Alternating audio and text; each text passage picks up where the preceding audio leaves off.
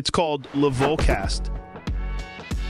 Oh, benvindo, bonjour à tous, bonjour à tous, bienvenue dans le Volcastre, votre hebdo 100% MMA. Je suis le Volk et je suis ravi de vous retrouver pour ce huitième épisode déjà. Oubliez les Sean Strickland champions, le plus gros upset de l'année à l'UFC s'est déroulé ce week-end avec Lewis Almeida qui a duré 5 rounds. Une performance un peu soporifique du Brésilien qui gagne, oui, mais sans la manière, devant un Derrick Lewis qui semblait insoumettable. Mais l'UFC Brésil de ce week-end, c'était une carte plus que sympathique avec plusieurs belles guerres à l'affiche, et ça serait bien si on avait un moyen de résumer tout ça. Mais oui, c'est le débrief. Mais avant de commencer, je t'invite évidemment à t'abonner à Fight Minds pour tout savoir de l'actualité du MMA, et si tu veux nous soutenir et avoir accès à du contenu exclusif, tu peux toujours devenir membre de la chaîne et devenir le ou la plus cool à la récré. Allez, c'est parti.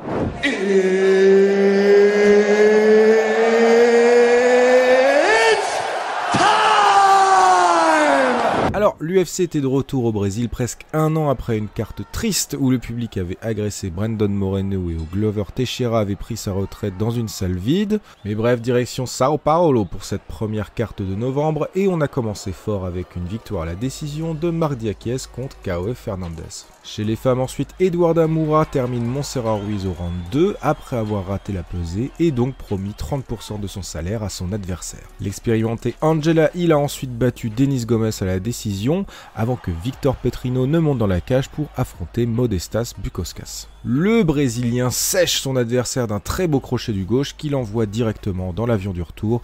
Bonne nuit Modestas. L'affiche des prélims, c'était évidemment le banger entre Rinat Fakredinov et le gros tricheur Eliseu Zaleski dos Santos, seule défaite au compteur de notre Benoît Saint-Denis national.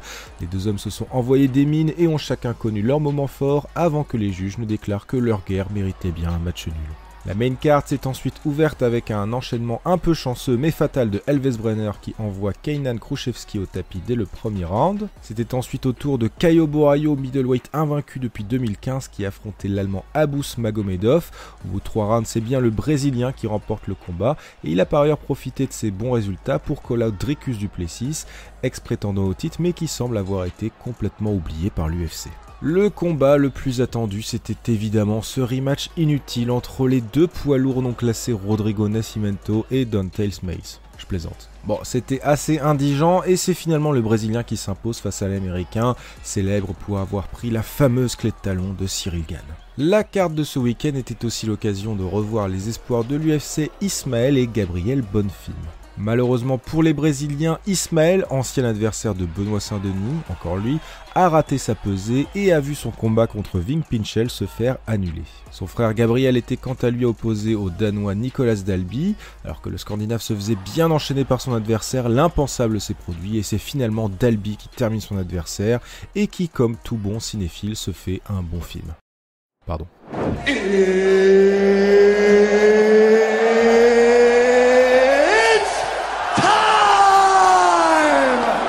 Au départ pour cette UFC à Sao Paulo, on devait avoir droit à un choc chez les poids lourds entre Curtis Blades et la sensation Jelton Almeida. Finalement, l'Américain a dû déclarer forfait et on a appelé en renfort Derrick Lewis, recordman du nombre de KO et pas vraiment connu pour ses capacités en grappling. Alors pour contrer les mains lourdes de son adversaire, Maladigno n'a pas pris de risque et l'a contrôlé au sol pendant 21 minutes et 10 secondes. Un nouveau record certes, mais pas vraiment une performance mémorable. Alors pourquoi les Français devaient suivre d'un œil attentif ce combat? Eh bien tout simplement parce que Jailton Almeida est un des prétendants pour affronter Cyril Gann, notre bon gamin national. D'ailleurs, le Brésilien ne s'en est pas gêné et a call out le double ex-prétendant au titre au micro de Michael Bisping. Un match-up qui semblait sur le papier catastrophique pour Gann au départ, mais la performance en demi-teinte de Jelton Almeida semble avoir redonné des chances aux Français, dont l'équipe a dû déceler plusieurs failles dans le jeu. Bref, on attend de voir. En attendant, on passe au reste de l'actualité, c'est les news.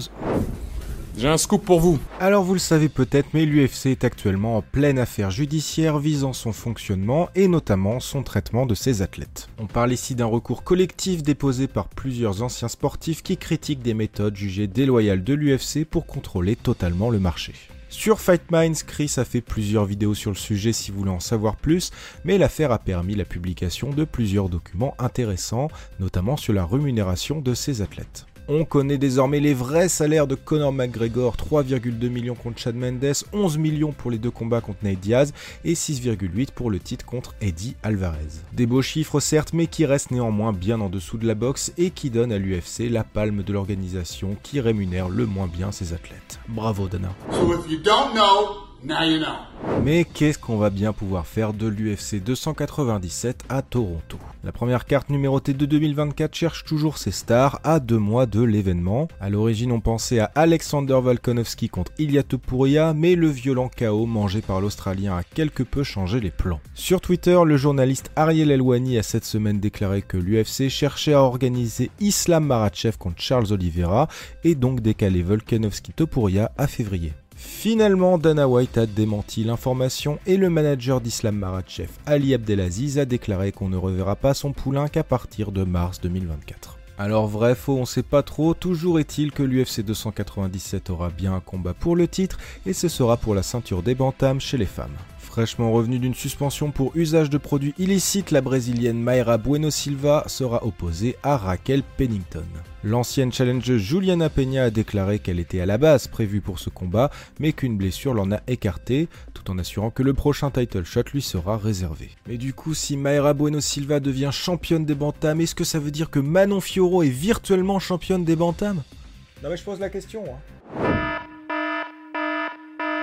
La semaine dernière, on a eu droit à plusieurs officialisations de combat et oh L'alerte Banger se met en marche pour annoncer un choc entre deux tueurs à gages de la catégorie des lightweight, Binil Dariush et Arman Saroukian. Les deux hommes vont pouvoir se la donner le 2 décembre avec en main event un autre combat bien fun, Bobby Green contre Dan Hooker. Toujours pas de main event prévu en revanche pour l'UFC Shanghai la semaine d'après, même si on a beaucoup parlé du français Nassourdine Imavov contre Roman Dolidze mais on sait déjà que la carte accueillera Tatsuro Taira, un prospect toujours invaincu chez les flyweights. Le japonais affrontera Carlos Hernandez. Bon allez l'UFC là, mettez-moi du Song Yadong, j'ai besoin de Song Yadong. Ah, le Volcast, c'est déjà terminé, c'était bien. Hein. eh bien, ne vous endormez pas puisque ça y est, on est dans la Fight Week d'un UFC 295 qui s'annonce épique. Si vous n'êtes pas déjà hypé par la main card, je me permets de vous la rappeler. Le mécheux Diego Lopez contre Pat Sabatini, Mackenzie Dern contre Jessica Andrade, Pavlovich Aspinal pour la ceinture intérimaire des poids lourds et en main event, le somptueux duel entre Jiri Projaska et Alex Poitin Pereira. Et comme si ça ne suffisait pas, on aura évidemment aussi droit au banger Matt Frevola contre notre Benoît Saint-Denis national, un choc explosif entre deux ex-militaires le jour de l'armistice. Rendez-vous donc à 4h du matin pour une main card de feu et restez branchés sur Fight Mind cette semaine pour du contenu en lien avec le numéroté. Je vous donne rendez-vous vendredi pour le deuxième épisode de la série Le jour où, dédié à l'UFC 295. Le texte est signé par votre serviteur et le montage par l'innovant Thomas. On a hâte de vous présenter ça. En attendant, moi je vous dis à lundi prochain pour un nouveau Volcast et d'ici là, n'oubliez pas. Every Monday, I listen to le Volcast.